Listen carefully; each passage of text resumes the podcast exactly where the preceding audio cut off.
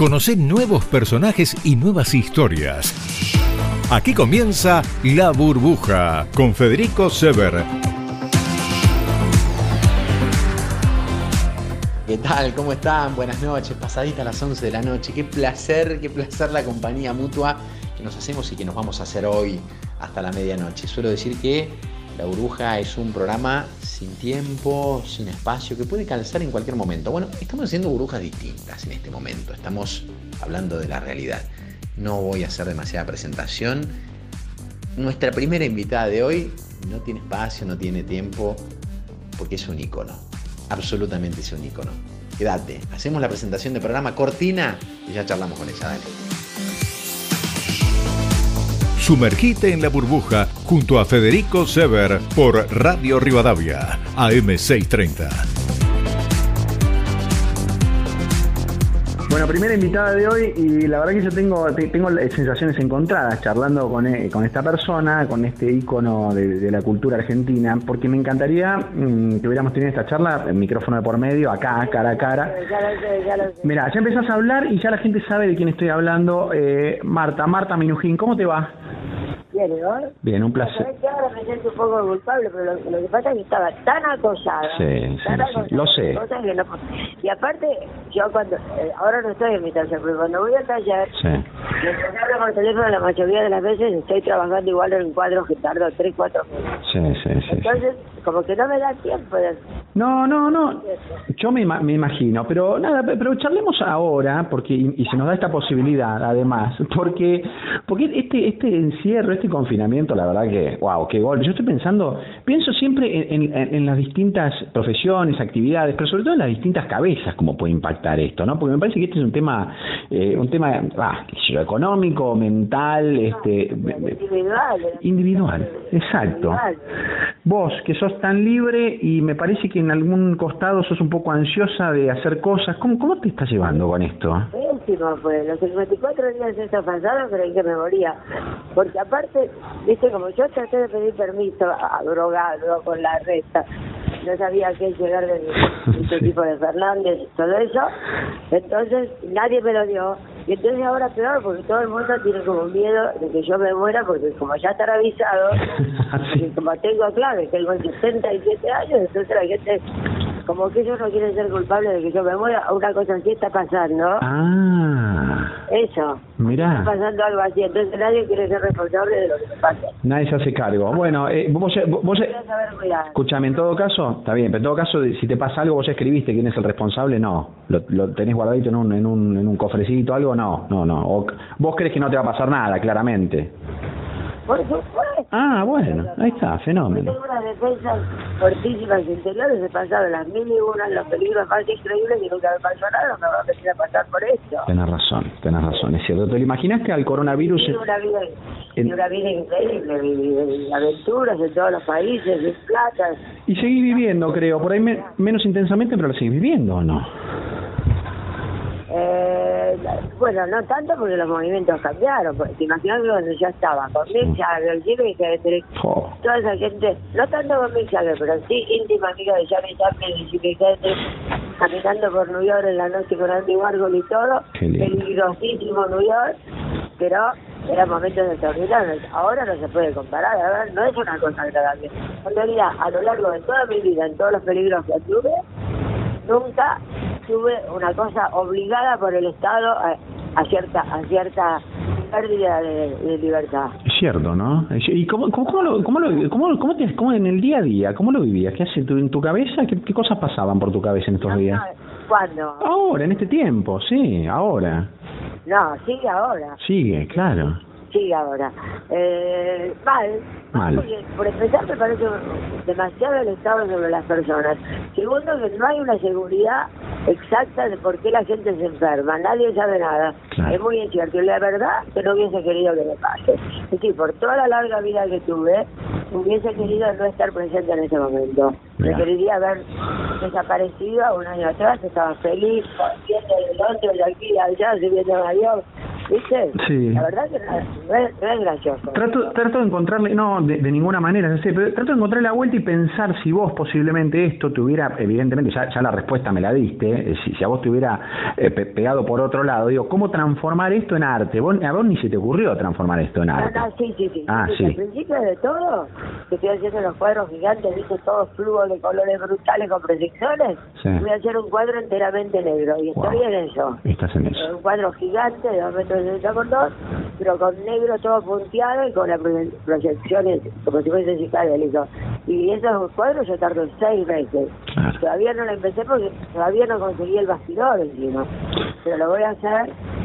Ese va a ser mi recuerdo de, del coronavirus. Pero igual, ya esto me, me importa porque es triste, todo es feo. Salir a la calle que toda gente triste, es triste. Sí, sí. Pesadilla. No, pero claramente, Marta, lo que vos me estás diciendo, esta e, esta idea, vos vos te guiaste toda la vida por, por lo que el alma, la sensación, el arte permanente y vos este, exponiéndolo o exhibiéndolo y además en muchos casos haciendo participar a la gente. Evidentemente, si vos pensás en un cuadro negro, si vos pensás en un cuadro negro es porque evidentemente es esto lo que lo que a vos te pasa en relación a este momento.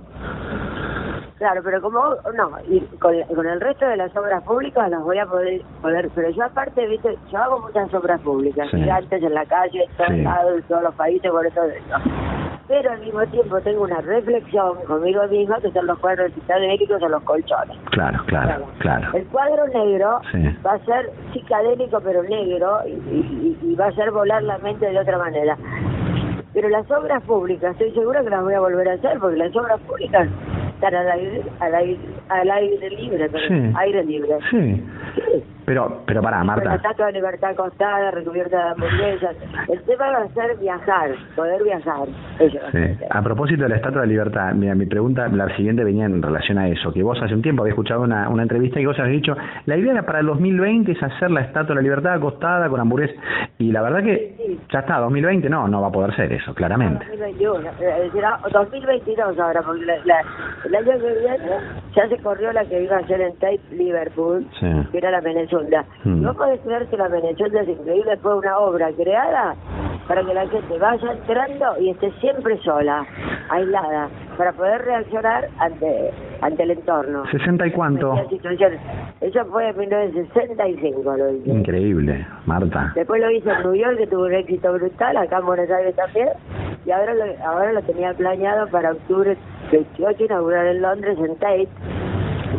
Bueno, ahora se corrió para abril del 2021, entonces la de New York se corrió, se corrió para el 2022. Y ahora la realidad te, te copió tu Menezunda, claramente, Marta, porque es, es la gente interactuando. Hay, que disfrutar solo, no, ojalá pudiera hacerse ponerte acá, en un lugar gigantesco, otra Menezunda gigantesca o algo parecido, y que la gente entrase de a uno y cuando sale uno entra el otro, así era. Sí, sí, cuando sale uno entre el otro, tal cual. Claro, eh, con la crisis económica no voy a conseguir nadie. Bueno, a vos, si no te Marta, si no te auspician a vos, ¿a quién van a auspiciar? Escuchando. Bueno, pero nadie tiene ganas de auspiciar a nadie. ¿Ah, sí? ¿En eso estamos tanto, che?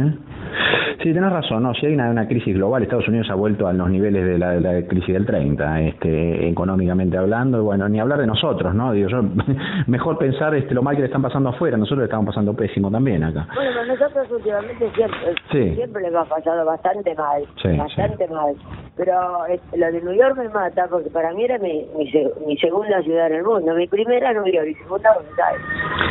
A New York cuatro o cinco veces por día, tengo miles de amigos, a todo y ahora se destruyó. Estoy pensando. miles de personas de los museos.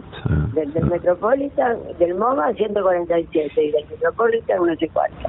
En cambio en Londres, el Tate, todavía no echaron ni a uno. Ni a uno. Tiene una, economía más sólida.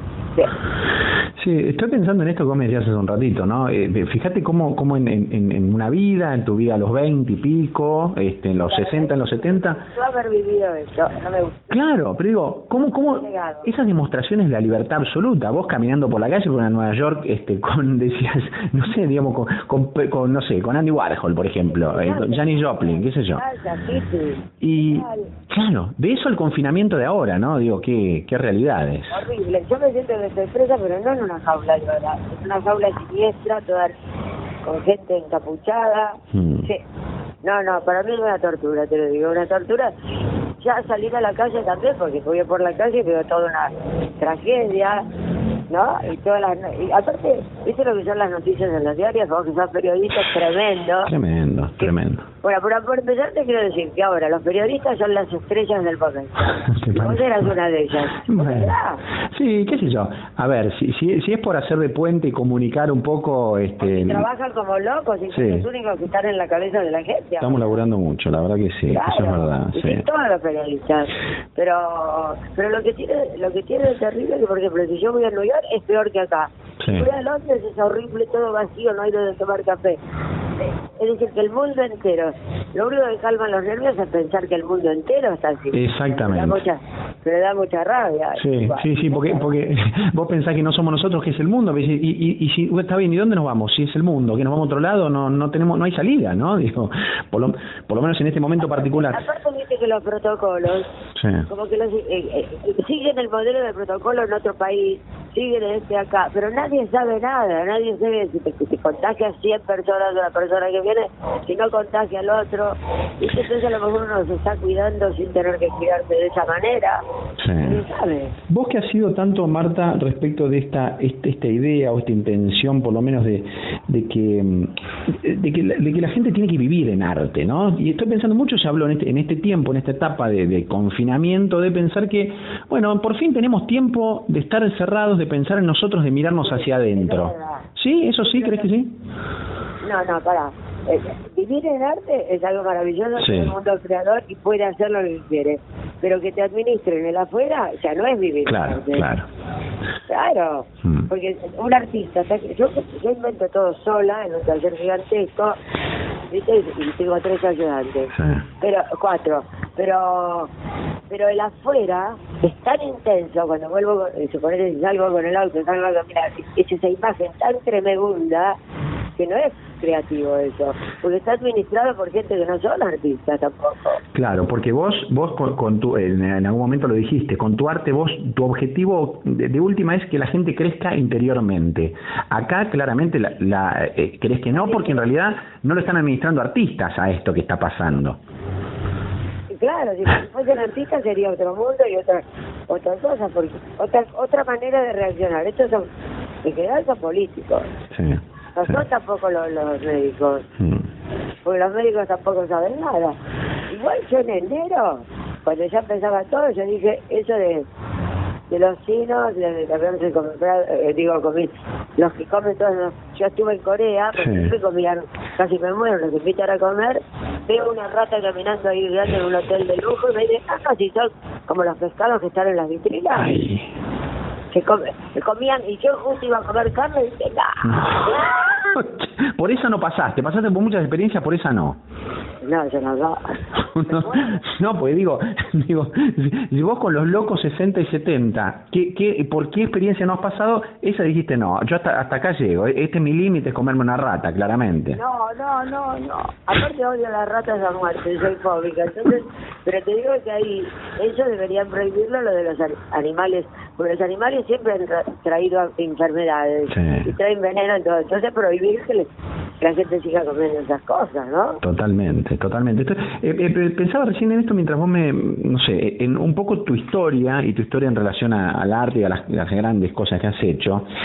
Eh, y esto de, yo, yo, recordaba recién, ¿no? Tanto se está hablando, en la Argentina en este momento se habla de dos cosas, de, del coronavirus por un lado y de la deuda externa por el otro. Vos en relación a la deuda externa, la vos la pagaste, la pagaste con, con choclo, con maíz la pagaste. Con... Bueno, mira, yo estaba viviendo en New York, pero vine acá y la gente estaba tan loca, no me acuerdo cuánto, y la primera cosa que hice fue la fiesta del dólar, me hice un vestido de dólar, todos, eh, eh, por ejemplo, todos, uno fumaba un dólar, no sé, estaba en ese momento Pata Villanueva, no sé, Javier Luque, toda esa banda, sí. haciendo shows y, y se tomaba champán verde y también todos platos verdes, todo era verde por verde del dólar.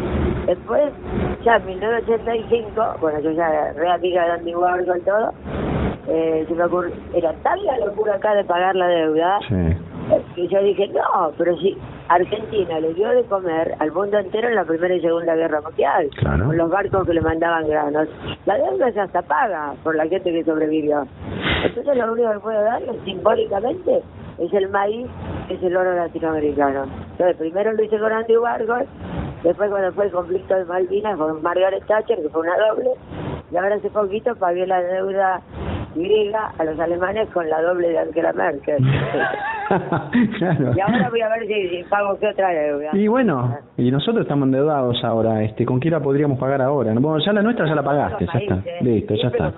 Siempre el maíz. Porque no matas a nadie, recolectarse el maíz y le da de comer a un montón de personas y encima es lindo, es estético. Totalmente. Hay naranja es una obra de arte pura. Totalmente. Fíjate vos, no, no, eso sin, sin ninguna duda. Tu obra en general, la, la, la, la, la gran, la grande, la gigante, eh, la mayoría desapareció, ¿no? Como que se consume en, en sí misma, en, en, el hecho de, de producirla, de armarla. La gente. Luego la consume la gente. Yo un obelisco de pan dulce y tardo 20 días en poner todos los pan dulces ahí. En realidad eran pan dulces falsos que se cambiaban por verdaderos. 20, 30 mil pan dulces se pusieron en la estructura, todos emparados como si fuese verdad, todo el, Después vino la grúa bailaba con el obelisco gigante de 30 metros, y después la costó, pero la gente se tiró como plaga de langosta. Tremendo. Agarraron los paquetes, los paquetes, los paquetes y cambiaron. y ahí, claro, fue una locura, casi se mata, le tuvieron que venir los bomberos y tirarle agua para que paren. Porque si iba a venir el, el obelisco, se le iba a venir encima a la gente. Yo creo, yo creo que en algunos casos, Marta, vos no has medido, no, no sé, yo creo que no mediste la consecuencia en lo que te pasó en el estadio de Peñarol de Montevideo, ¿o no? Claro, por ejemplo, claro, lo de Montevideo fue el último happening que hice. Que como happening violento, sí. este tipo performance pero claro, al haber tirado los pollos, fue tal, fue tal locura hacerlo. Por ejemplo, me acuerdo que, porque ¿qué pasó? La directora del Museo de Arte Moderno, que quería hacerse famosa en Uruguay, me daba todo lo que quería. Entonces, dos ómnibus gigantes fuimos a los canales de televisión, a la gente que, quiere ser extra, que hacen cola, y, y ahí agarré 20 gordas, después 20 motociclistas, después fuimos por el barrio 20 prostitutas, claro. que en Uruguay había, después parejas de novios que también estaban ahí, y todos fuimos al, estadio que yo ya lo tenía preparado con milla de baj, un helicóptero y, y todos los pollos. Y fue todo en ocho minutos. Salió en todos los diarios, la gente fue a las puertas, se abrió la puerta del estadio ese, el estadio del Cerro, o el sí. no me acuerdo cuál era. Sí. Y entraron como locos a ver qué era. Y en ese momento las motociclistas tiraban a su alrededor, no los dejaban salir. Las prostitutas besaban a los hombres. Los, ah, había musculosos que levantaban en brazos a las mujeres. No. Todo al mismo tiempo. Las parejas que se envolvían, ¿no? También. Las parejas que se envolvían con tela adhesiva. Sí. Pero ¿qué más había? No, no me acuerdo. No me acuerdo. ¿Qué más? Pero había dos cosas más. Bueno, tiraste la ley. Ah, gordas. No, sí. gordas maravillosas. 20 gordas. ¿Y las gordas qué hacían? Rodaban. Ah, rodaban. Al mismo tiempo. Claro. claro. Entonces, por ejemplo, un tipo entraba, lo besaban eh, lo besaban. Sí. Eh, la pareja se envolvía en tela adhesiva casi con él. Las gordas robaban por el piso y yo me subí al helicóptero y en ocho minutos que ocurrió todo, tiré todos los pollos sobre la gente vivos y lechuga y harina. Todo eso. ¿Ocho minutos te costaron 20 años de no volver a Uruguay? Claro. Por supuesto. Porque, porque, ¿Y sabés por qué fue? Por la maldad de un colega pero me quería, me agarró un pollo, me retorció el cuello y pintaba con la sangre. Entonces fue la Sociedad Protectora de Animales, ah. los otros pollos caían lo más bien y la gente se lo llevó genial. En un helicóptero gigante, que yo bajaba muy abajo y bajaban volándolos. Sí, sí, sí, no, no, no, fue una matanza de pollos, claramente. No, no, fue nada más que por un artista que, se me tenía el cielo y, y, eso no se hace. ¿Te quieren eh, los, los artistas, los colegas, Marta? No sé, no lo creo mucho. Ah, ¿no? ¿Por qué?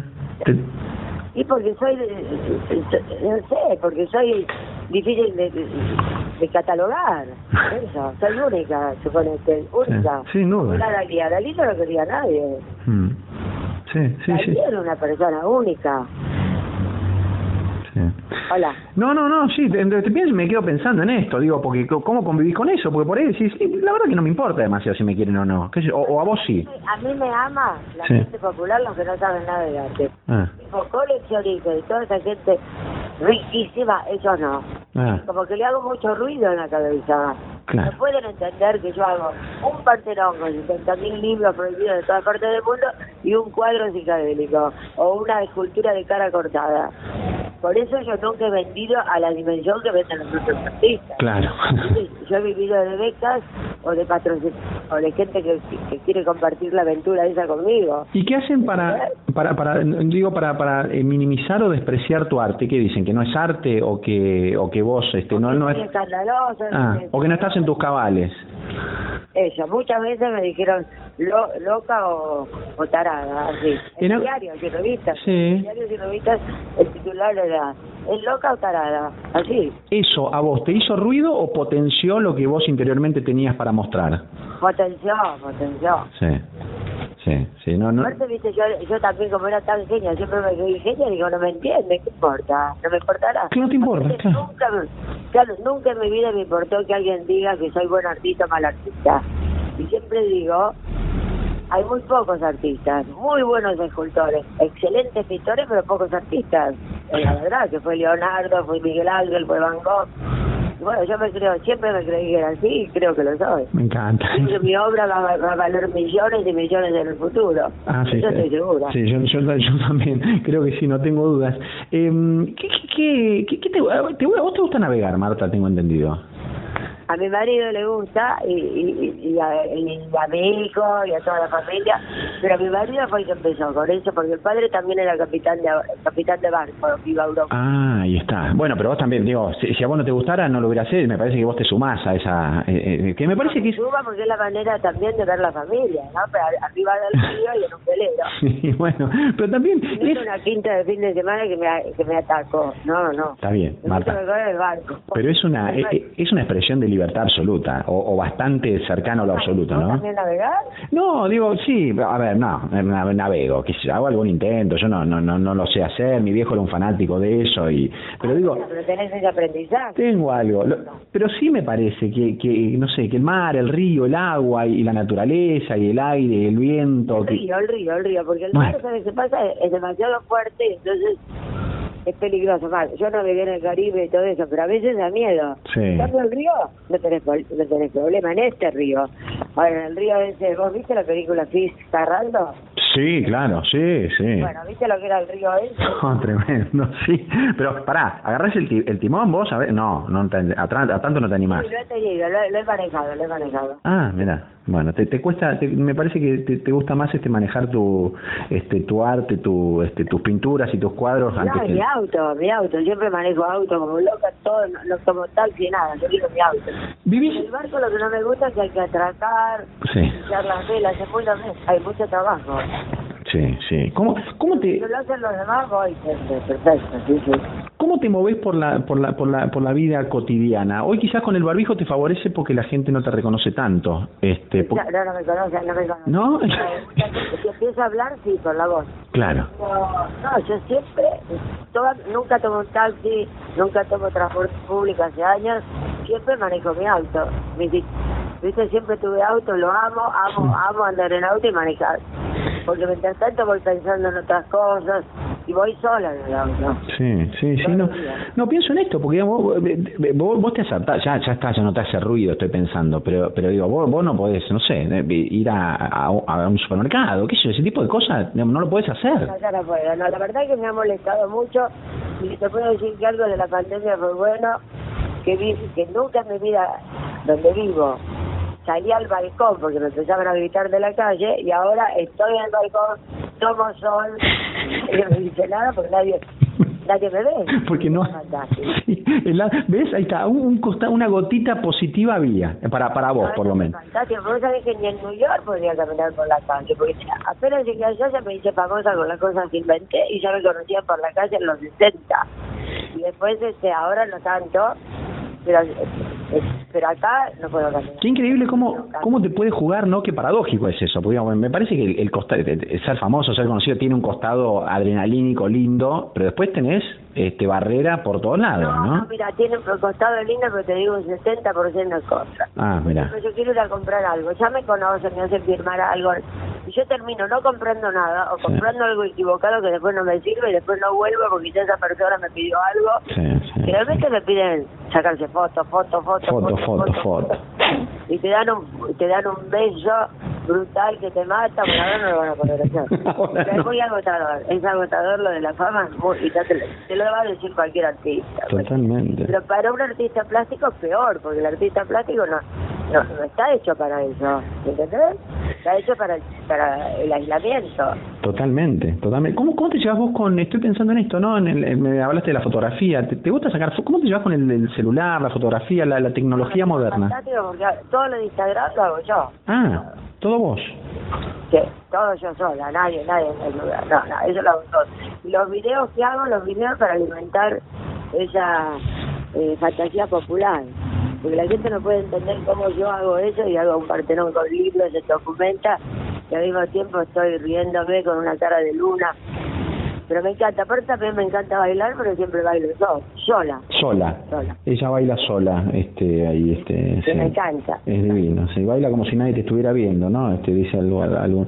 Eh, ¿Y lees, Marta? Cuando era en New York, en New York hippie bailábamos todos, así danzas tribales y todo eso. Qué lindo, qué maravilla. La época más feliz de mi vida fue, cuando era hippie. Esa fue brutal. Sí. Cuando era hippie, esa es, ese, es genial. No, estoy pensando en esto. Si vos, vos sabés que no, no, no, nuestros amigos que nos dan una mano este, del sector inmobiliario, que son las, los amigos de RIMAX, ellos tienen un, un, un, logo, un eslogan que está bueno. Ellos dicen RIMAX, eh, mudate a la vida que querés. Ahora me parece que con esto de la cuarentena, yo no sé si vos tenés en este momento la vida que querés. Saquemos la cuarentena. ¿Tenés la vida que querés? Ahora no, en este momento no. No, está bien, pero no. ¿Mm? Hace años tampoco, porque poco como que la fama te va encerrando y, y perdés la libertad. Pero. Pero, ¿sabes qué? Cuando voy a lugares conocidos, ya la gente está acostumbrada, nadie me entiende. Sí, sí. Es cierto, porque sabe. Ahorita voy a un aeropuerto, es imposible caminar, voy a un shopping, todo eso no puedo. Escuchame una cosa, Marta, si yo te prometo que no te pido una foto, ¿me vas a invitar un día a tu taller? Sí, no, y a vos te cómo no te la voy a dar. No, no. Pobre, antes siempre me llamaba, pero me sentí culpable. No, no, no, no, no te hagas problema. Yo, yo por eso, yo no, viste que yo, nada, a mí no me gusta incomodar a nadie, mucho menos a vos. Este, entonces digo, eso. Voy a ir. Voy a ir, voy a ir. Se libera un poco de todo esto, venir. Lo vamos a arreglar. Vos estás, en Canal 3. Eh, ahí sí, ahí estoy. Estamos cerca relativamente, ¿no? Estás a 10 cuadras, estás a 10 cuadras. Ahí nomás. Y, y es tu, y es tu lugar, está, estás mucho vos ahí en el taller, sí. Estoy todo el, todo el tiempo. Todo el una siete siempre, pero no, pero arreglamos un horario que vos te escapás, venís un poquito y ya vas. Me encantó. venga Valentín, que no eso, parte nueva. Eso, Valentín para la gente que sabe, eh, que, que, no sabe, Valentín es un amigo y es este un familiar tuyo, sobrino tuyo, ¿no? Este y, y es un este un gran amigo, vecino y, y todo lo demás. Así que vamos a ir con él seguramente. Yo vivo en Plaza Vicente López y él ahí y yo soy íntima amiga de la madre de, de mi prima hermana. Exactamente. Por eso. Qué grande. María Luisa, que creo que la conocés. La conozco también, por supuesto. Qué grande. Qué, qué lindo charlar un rato con vos, Marta, me encantó. Eh, la verdad que es un placer. La próxima vez que te vea te voy a ver directamente ahí en el taller, ¿te parece? Sí, dale, dale. Arreglamos, arreglá con Valentín y conmigo y vamos. Y un día, este, en, algún futuro, después de la, la, Estatua de la Libertad acostada con hamburguesas, este, te venís a la radio. Este año, cuando se levanta la cuarentena, venís y listo. Ojalá sea pronto. Por ahora no voy a poder viajar, ¿entendés? A ningún lado. Vos sabés que que yo este voy a hacer la próxima exposición en abril en, Inglaterra. y Es el único museo que no ha hecho gente. El único. El único.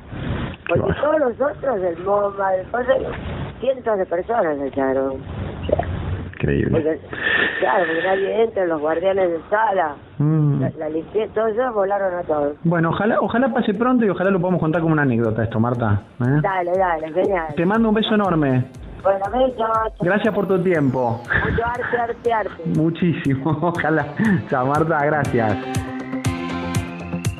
La Burbuja con Federico Sever, todos los viernes desde las 23 y hasta la medianoche.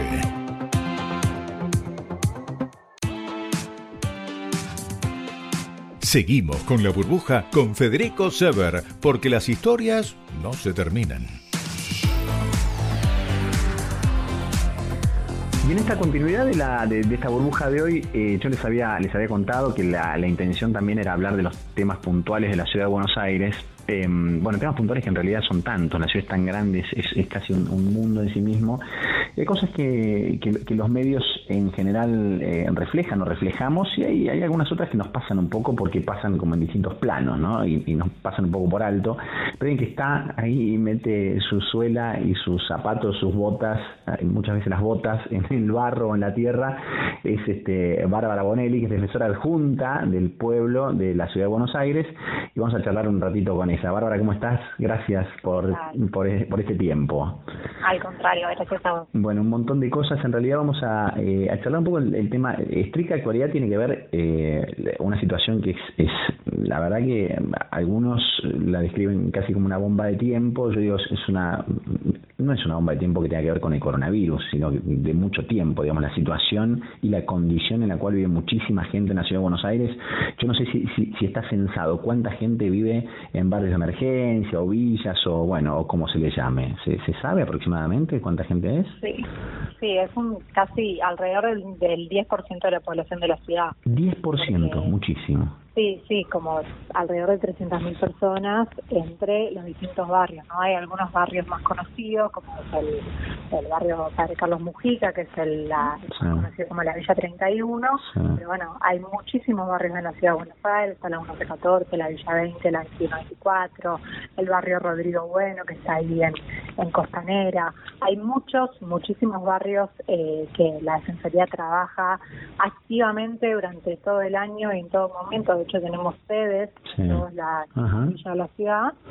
Eh, y bueno, y hay muchas problemáticas que muchas, se dan permanentemente, como es, por ejemplo, la de servicios públicos, pero que cuando de repente se da eh, la, la aparición de, este virus, esta pandemia, eh, de repente se pone un poco más sobre la mesa y toma más notoriedad pública. pero la verdad es que Creo que cuando empezó eh, la pandemia mm. hubo y, se dictó la, la, digamos el decreto de aislamiento obligatorio, mm. un grupo eh, importante entre los que estaba la Defensoría de Organizaciones que trabajamos siempre en, estos barrios, justamente señalamos este tema, porque una cosa es cumplir el aislamiento en, un barrio formal de la ciudad, en y demás, y otra es cumplirla en eh, viviendas que muchas veces carecen de ventilación, de servicios públicos y presentan altísimos niveles de, hacinamiento, lo que dificulta. Contale, a ver, para, Bárbara, hagamos, yo, yo, he ido muchas veces y, y, lo sé, no lo quiero describir yo, vos, vos has estado y estás mucho. Contales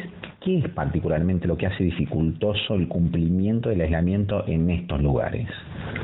Bueno, lo primero y principal es las condiciones de la vivienda, que obviamente eh, en su mayoría no tienen ventilación, no, tienen eh, pocas pocas ventanas, pocas eh, formas que, de que circule el aire. es una de las medidas que se tiene que, tener en el marco del aislamiento. ¿no? Una de las recomendaciones que se da es ventilación, para que circule el aire.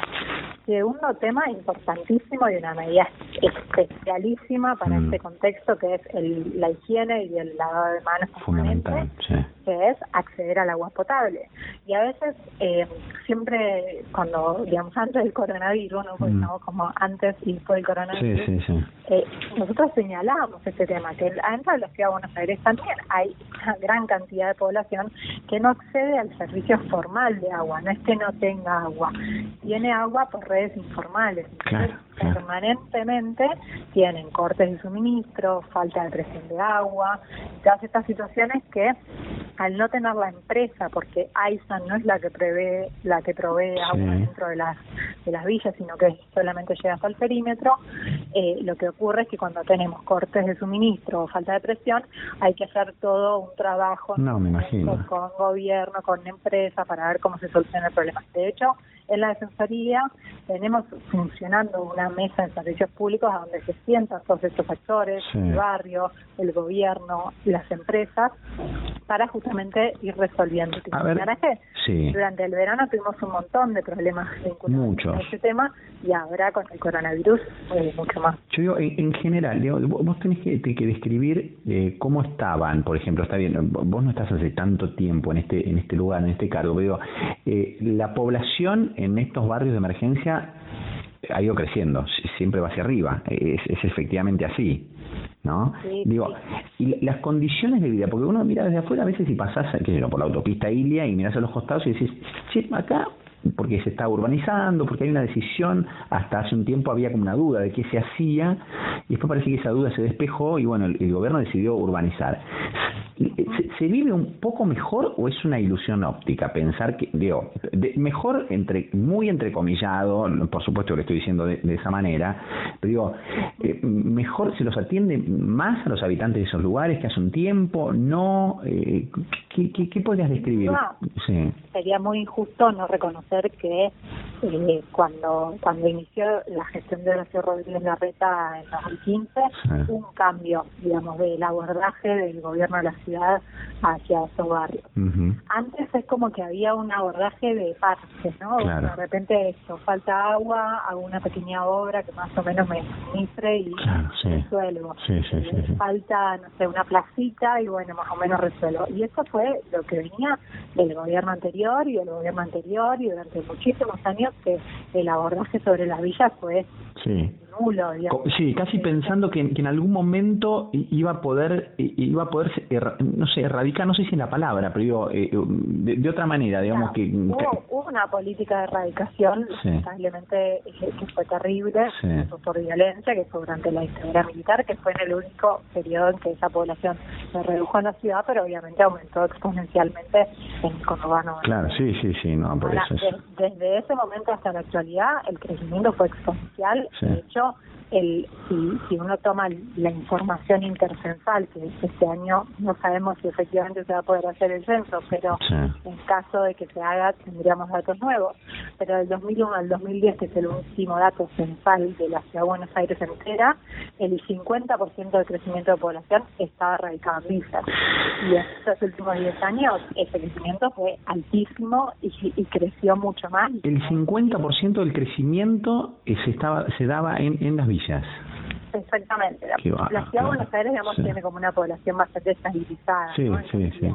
Pero obviamente estos estos lugares, las villas, fueron receptoras de, de, nada más y nada menos que la mitad de, no, yo, del crecimiento entre los centros. Tengo como una, una visión, este esto es muy subjetivo y muy personal, ¿viste? Yo este soy del interior y durante muchos años, y cuando viajo este, a, la, provincia de Santa Fe, eh, llego a, a, Retiro, el colectivo. Entonces yo, yo vi durante muchos años cómo la geografía, cómo el panorama a los costados iba cambiando.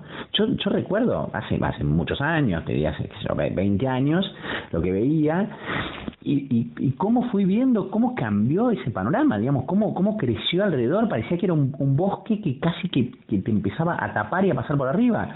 Evidentemente, ¿no? Eh, digo, ahí hubo un crecimiento... Y además también sí. de forma horizontal. Claro. Eso también afecta a la protección de servicios públicos que hacíamos referencia recién. Sí, sí, sí, este, sí, claro. Pero bueno, sí, y, también algo para decir, como a veces que no se conocen mucho cómo es la dinámica de todos los barrios, hay muchísimos, eh, lo que se llama, digamos, inquilinatos, donde hay como si fuesen grandes propietarios de, de mm, terrenos o, de, o de edificios, digamos, que se van construyendo y se alquilan. Eh, mm cuartos. Entonces, esto también en el marco del coronavirus afectó muchísimo, porque en esos inquilinatos muchas veces hay espacios comunes compartidos, como son las cocinas, como son los baños.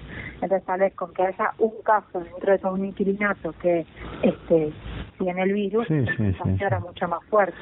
Lo em, mismo con la situación de los comedores comunitarios en los barrios, con toda esa situación y cómo eso afectó a la población eh, económicamente, digamos, de, de repente que tienes mucha, muchas personas que trabajan en el mercado informal, entonces que se vieron afectados totalmente con sus ingresos, recurrieron a comedores comunitarios y esos espacios también son espacios de mucha circulación que, obviamente propiciaron que, se contagie más el Empezaron a hacer pruebas esta semana y la verdad que las pruebas fueron contundentes.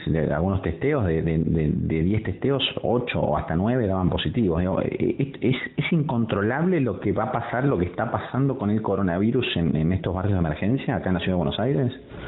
Mira, Eh, este dispositivo que se implementó ahora eh, coordinadamente entre el gobierno nacional y el, gobierno de la ciudad, que se llama Detectar, que justamente lo que hace es, se abordó en primer, en primer lugar a todos los contactos estrechos de las personas que había confirmadas en los barrios y se los hisopó, se veía si obviamente se hisopaba positivo o negativo, y daba eh, positivo eh, los llevaba, digamos, si eran eh, moderados o graves hospitales, si eran leves, se llevaban durante la cuarentena en hoteles de la ciudad. Y la verdad es que, digamos, como vos decías, dio resultados eh, muy alarmantes por la cantidad de positivos que hubo, pero también es importante decir que digamos, eh, se, se, ve que fue dentro de lo malo que es que los casos en positivo, eh, lo, lo, lo, positivo de toda esta situación es que se fueron detectando todos esos casos. Ah. Entonces, ahí, digamos, es como que se empieza a abordar parte de parte del problema. Hay algunas cuestiones a, a resolver que tienen que ver con eh, el, lo que ocurría es que las personas a las que se les hacía el hisopado, hasta que tenga el resultado, se las mantenía aisladas. Claro, claro. Eh, y muchas veces cuando el hisopado se realiza en horas más tarde, en la tarde, digamos, alrededor de esta hora, ya el resultado no se tiene en, la, en el mismo día. Las personas tienen que trasnochar eh, y muchas veces se las llevaba a hospitales y ahí hubo algunas algunos conflictos de demoras y demás. Y otro tema que tampoco se conoce tanto, que es, o que no se previó tanto, a pesar de que hay un protocolo, es qué pasaba con aquellos niños o niñas y adolescentes que eran negativos pero cuyos padres o referentes sociales eran positivos. Al cuidado de quién quedaban, ¿no? También. Exactamente, había todo un tema mm. eh, alrededor de, esa cuestión, pero bueno, son distintas cuestiones que, se van detectando y de las cuales eh, vamos sobre las cuales vamos trabajando. Eh, Bárbara, eh, otro tema de la ciudad eh, tiene que ver con y, tiene que ver con el coronavirus también, digamos, dentro del, listado de, de, reclamos o de, a ver, sí, sí, reclamos, si se quiere, que ustedes reciben, uno de los más importantes tiene que ver con la vivienda en la ciudad, que es un, un temón, un, un, un temón, digo, por lo problemático. Eh, y respecto a los inquilinos y los alquileres, eh, ¿cuál es esta consulta? ¿Hacia dónde iba? ¿Cuál es la, problemática en este punto? Bueno, mira, cuando se dictó el aislamiento social obligatorio, el Gobierno Nacional dictó un decreto, dos de hecho, uno referido a créditos hipotecarios y otro referido a los alquileres. Y en ese decreto se establecía, por un lado, que se prorrogaban automáticamente todos los alquileres, por otro lado, que no se podía aumentar el precio de los alquileres durante este periodo. Estaba previsto por contrato ese aumento, digamos, que estaba previsto se podía pagar de septiembre en adelante. Y por otro lado, que si había personas que por una situación económica se veían capacitadas de pagar, también podían no pagar el alquiler durante esos meses y a partir de septiembre iban a hacer el pago en cuotas. ¿Y qué pasó? Bueno, lo que pasó es que, en primer lugar, muchas personas, primero como siempre ocurre, desconocían este decreto. Ah, bueno. Entonces hubo situaciones de abusos de, de, personas que querían, en vez de prorrogar el contrato, que obviamente la prórroga del contrato no supone un cambio en cobro de comisión por hacer un contrato nuevo, aumento del alquiler, hubo algunos vivos que querían llevarlo adelante y obviamente personas que no lo pueden afrontar por eso que decimos, porque se ven afectados económicamente en su actividad y no podían pagar eh, ese aumento, esa diferencia. Entonces llaman a la defensoría, nosotros lo consultamos. Después hubo muchísimos casos de personas que se encontraron entre dos contratos de alquiler, personas que tenían previsto mudar ah, claro. en los 15 días posteriores a que se dictó el aislamiento o los próximos 10 días o lo que sea, de todo ese tiempo que se que se dictó el aislamiento, que obviamente el, el decreto los contempla, pero muchas veces se conoce y había quienes les pedían que sigan pagando el alquiler de la vivienda que ocupaban y de la vivienda que debían ocupar. Entonces de repente se veían teniendo que afrontar no. a la vez. Dramático. imposible. Más también recibimos mucho, obviamente nosotros estuvimos asesorando diciéndoles que bajo ningún punto de vista tenían que pagar los dos alquileres porque el decreto prorroga automáticamente y el alquiler nuevo no puede cobrarse si no se está ocupando el alquiler porque está previsto en el Código Civil que es con una cuestión de, fuerza mayor que la persona no se muda. Ahora a partir del el día sábado que se, que se van a habilitar las nuevas imaginamos que, que va a haber una reducción de, de esa demanda, pero bueno, obviamente eso es progresivo, no todo el mundo se vamos, se vamos al sábado. Y un tema más que había era justamente las como mucha gente paga, como sabemos, los contratos de alquiler, eh, una gran mayoría no están blanqueados, entonces eh, los pagos se hacen presencialmente y el decreto preveía obligatoriamente que tenía que haber medios electrónicos por los cuales los inquilinos podían pagar los alquileres.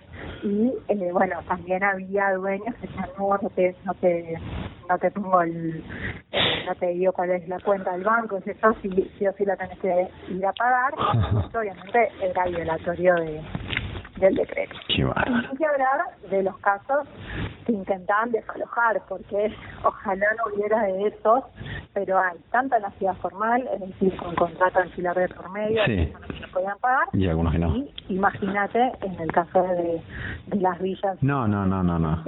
Como te decía antes, está lleno de, de inquilinatos y como encima ahí no hay eh, un no, no. alquiler. Desalojo a la fuerza, ¿no? Formal, exacto. muchos casos wow. Qué bárbaro. Bueno, sí, problemáticas por todos lados. Eh, eh, Bárbara, posiblemente vos vayas a transformarte, no digo nada, sos muy joven, tenés apenas un poquito más de 30 años, eh, en, la, en, la, en, la cuarta Bonelli más conocida o famosa, algo por el estilo. Está, Andrea Bonelli es actriz, eh, Florencia Bonelli es escritora, Marcelo Bonelli es periodista.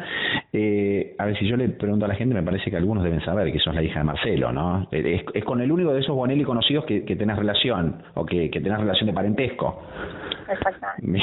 bueno, está bien. Nada menos que mi padre. Nada más y nada menos que tu padre. Bien, bueno, te llevas bien con, con el viejo, bien, ¿o no? Sí, obviamente. Sí, perfecto. Bueno, bueno, me parece bien. Eh, ¿Qué compartís con Marcelo? Bueno, por un lado comparto eh, la gana de trabajar. Sí. Eh, antes de antes de arrancar charlamos un poco de eso. Sí. Este, que él es una persona que que trabaja todo el tiempo está, está conectado porque obviamente vos lo sabés el periodismo es, sí, sí, sí, una profesión que exige un poco eso.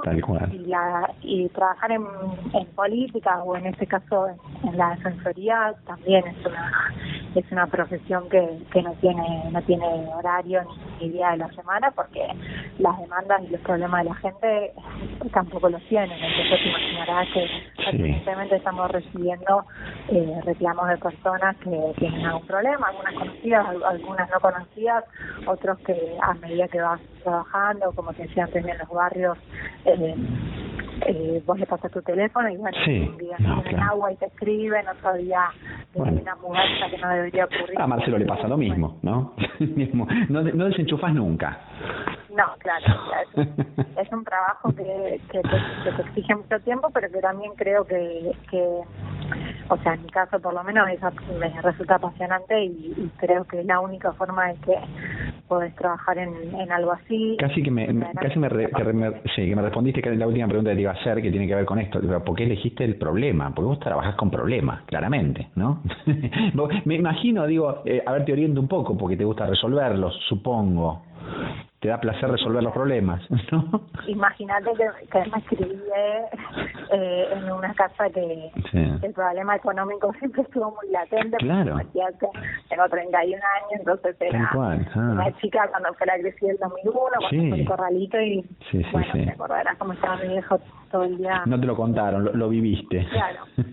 y, y, bueno, y, y la verdad es que cuando yo creo que cuando uno crece en ese contexto se ve muy marcado por el problema y y, quiere trabajar para resolverlo. Yo creo que la política por un lado y el Estado es el que tiene la obligación de, trabajar sobre esos problemas, bien hay otros organismos y hay otros mecanismos eh, como organizaciones de la sociedad civil y demás, el, el que tiene que garantizar esos derechos es, es el mismo Estado y la Defensoría justamente tiene dentro de las funciones que, se garanticen los derechos de defender y, promover esos derechos. Eh, es un lugar muy lindo para, para poder desempeñar. Era la penúltima, la de recién. La última es esta y tiene que ver con una compañera que tuvimos en común, fue mía y compañera tuya de ruta en la política, en los primeros pasos de ella, Débora, Débora Pérez Volpin. Y me gustaría nada, que vos me dijeras qué, qué, aprendiste. Estuviste codo a codo caminando mucho con ella en, en su incursión política. Mira, bueno, vos la conociste a Débora, una persona con muchísima pasión eh, por, por transformar y eso la llevó a hacer justamente el vuelco de vida y la carrera que hizo el último año de su vida cuando se metió en política, compartí con ella toda, toda esa campaña. Y además la apasionaban los mismos temas que a mí, todos los temas sociales, eh, recorrimos algunos barrios de emergencia este, y tenía muchas ganas de, trabajar eh, en los temas que a mí también me gustan trabajar, así que obviamente compartíamos eso. Y, y yo siempre destaco ello al margen de esa faceta política, por decirlo de alguna forma, su, su, su persona, ¿no? Era una persona de muy buena madera que, siempre estaba preocupándose personalmente por uno, ¿no? Como que si vos le contabas algo, pues te veía los dos días y te decía, ¿qué Barbie? ¿Qué pasó con esto? ¿Qué pasó con aquello? Totalmente, parecía mentira una, una computadora, parecía en ese punto, sí, la verdad. Siempre enfocada en uno y, y la verdad es que cuando ella empezó a trabajar con nosotros, eh, cuando cuando ese año eh, Martín Justo fue candidato, mm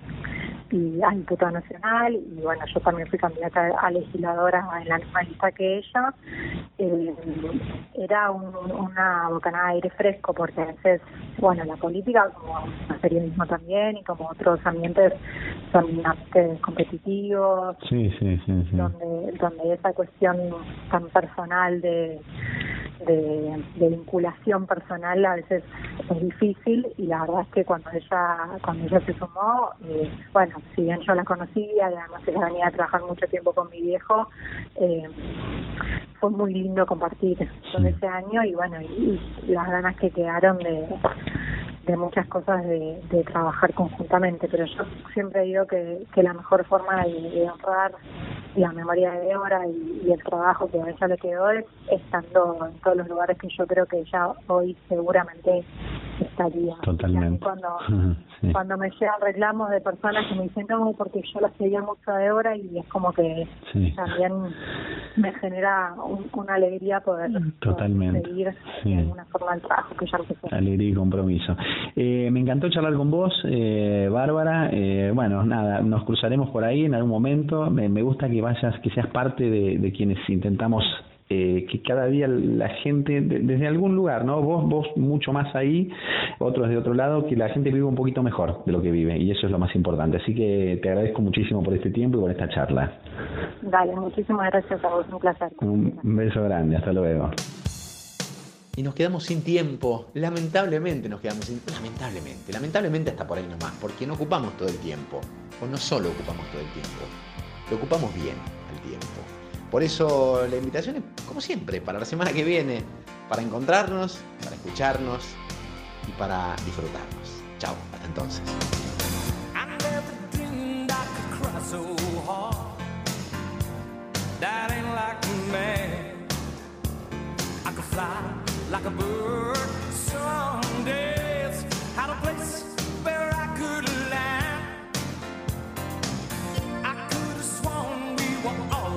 Mm, man, not what you said.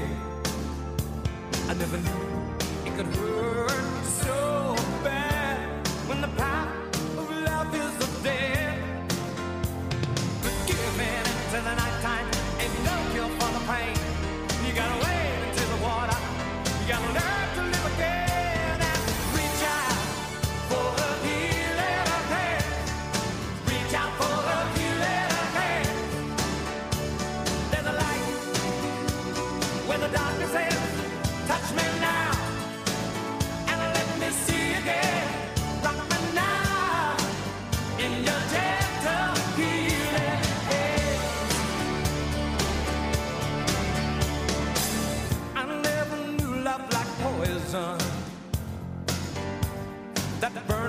fire.